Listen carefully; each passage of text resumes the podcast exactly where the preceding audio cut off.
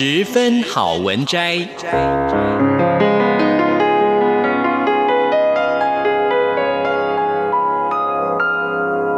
十分钟的心灵补给站。无论是快乐还是悲伤，不管是白天或是黑夜，阅读一篇好文章，也许只要短短十分钟，却能在你的心头低回，往复不已。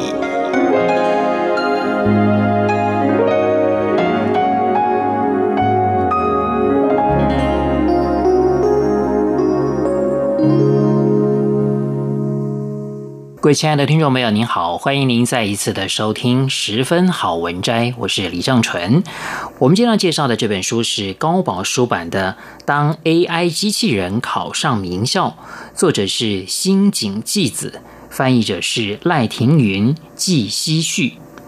日本在二零一一年启动了为期十年的人工智慧计划，机器人能否考取东京大学？虽然最后 AI 考生东 Robo 君没有考上东大，但也证明他的能力已经足以轻松考上前段私立名校。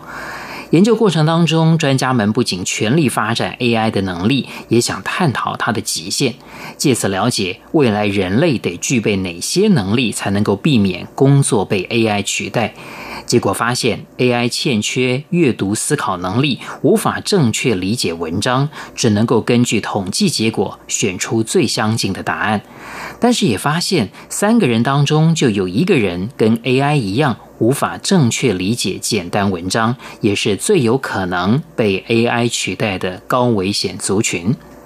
在这本书里面，作者深入浅出地说明了 AI 进化的历史、学习过程，引用大量资料事例，更以自身经验详细说明，并且聚焦探讨未来将来临的 AI 恐慌，以及我们人类应该培养哪些能力，才足以跟 AI 共处而不被淘汰。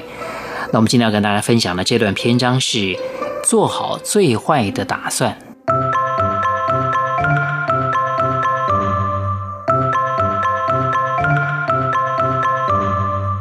有些人乐观认为，即使 AI 取代人类的工作，但一定会如同过往出现全新的工作，吸收多余的劳动力。加上 AI 跟人类不同，可以二十四小时持续工作，整体生产力提升了，经济也会成长。然而，这其中有根本的差异。过去的新发明、新技术只能够使部分劳工失业，但 AI 可能会夺走近半数劳工的工作。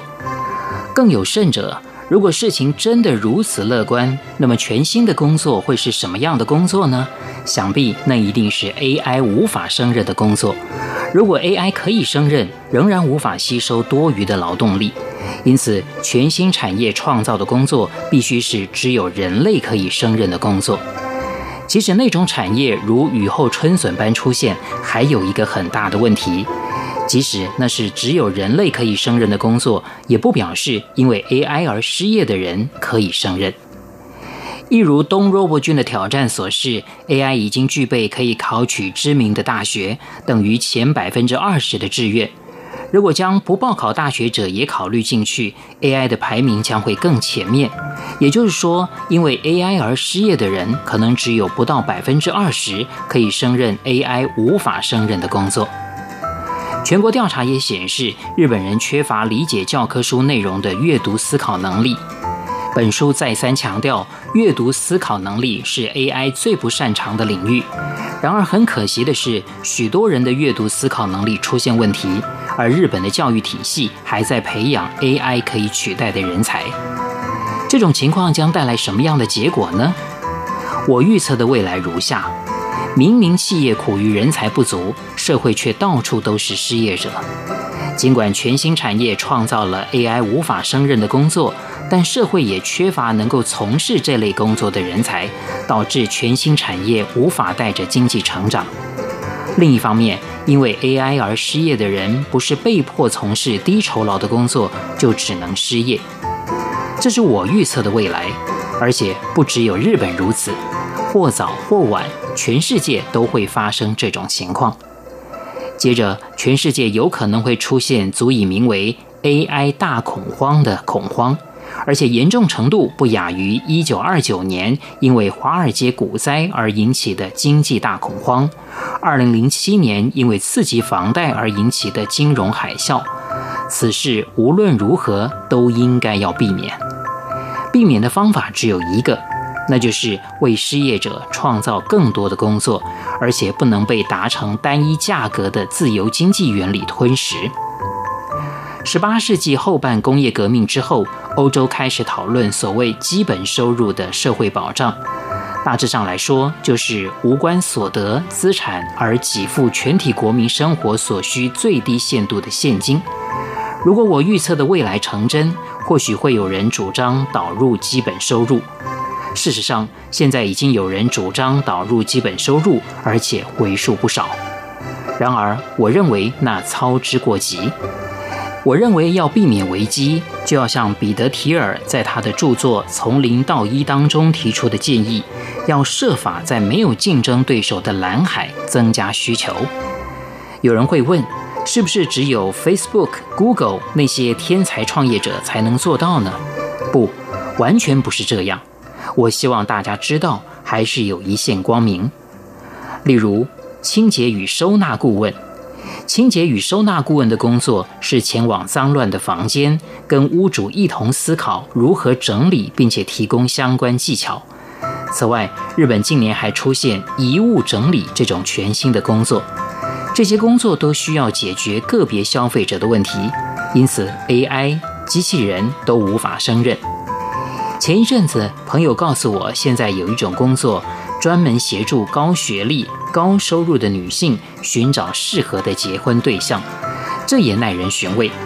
或许是为了维护自尊，日本男性偏好学历、收入跟年龄比自己低的女性结婚。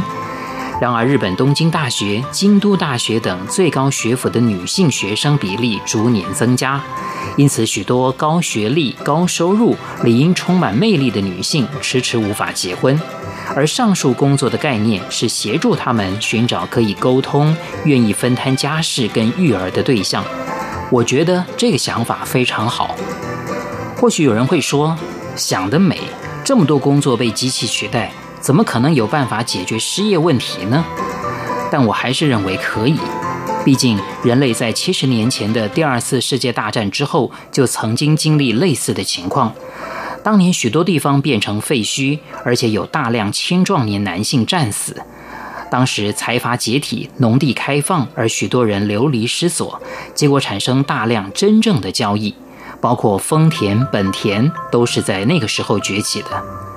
更重要的是，人类应该保持像是人类的，或者说像是生物的弹性，同时不能够逃避 AI 擅长的默背计算，还要深入思考。从生活中发掘让人觉得不便或者困扰的事物。当然，如果只有自己觉得不便或困扰，无法形成商业，唯有使消费者产生“我想要这样的服务”，“我已经烦恼很久了”等想法，才有可能正式交易。一般来说，女性创业比男性创业更辛苦，但女性具备更高的共鸣能力。就这层意义而言，女性比男性更适合在未来的时代创业。对 AI 时代感到不安而有意创业的人，请一定要试图发掘让人觉得不便或困扰的事物。接着，请想一想如何在数位 AI 的协助下解决这些问题。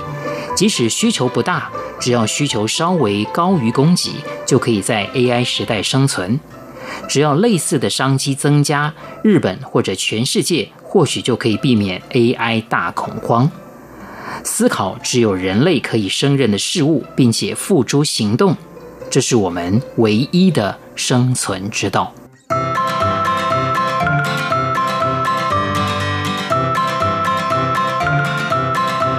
各位亲爱的听众朋友，我们今天所介绍的这本书是高宝书版的。当 AI 机器人考上名校，非常谢谢您的收听，我是李正淳，我们下一次空中再会。